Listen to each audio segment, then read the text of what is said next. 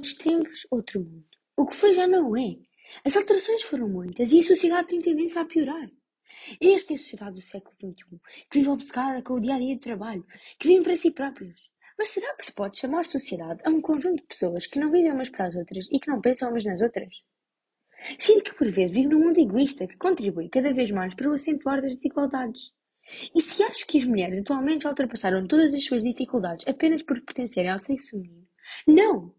Aqui a injustiça vigora. Não podemos ser tão egoístas olhar apenas para o nosso país, este é o nosso querido Portugal.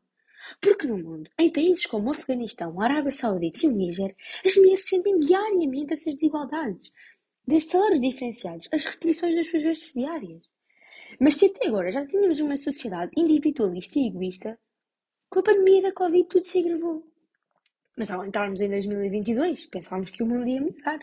As condições da Covid visam melhorar. Mas em fevereiro desse ano, a Rússia iniciou uma guerra com a Ucrânia.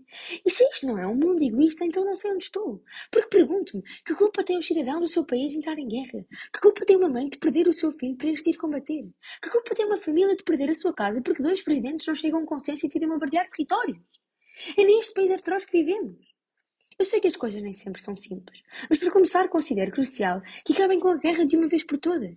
É necessário também que todos façam a sua parte enquanto cidadãos, para que esta sociedade do século XXI marque a diferença por ser mais unida e solidária com o próximo. Espero que nós, jovens, possamos fazer a diferença. Porque, na verdade, quem deverá ter um papel mais ativo na sociedade somos nós.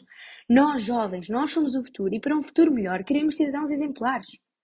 É fundamental que o governo português e os restantes cumpram as suas obrigações, isto é, obedeçam aos deveres a que se sujeitam quando assumem o cargo e não ignorem apenas o seu papel. Por último, e não menos importante, para um mundo melhor, é ainda indispensável acabar com as desigualdades de género em todo o mundo. E tal como escreveu Saramago, não tínhamos pressa, mas não percamos tempo.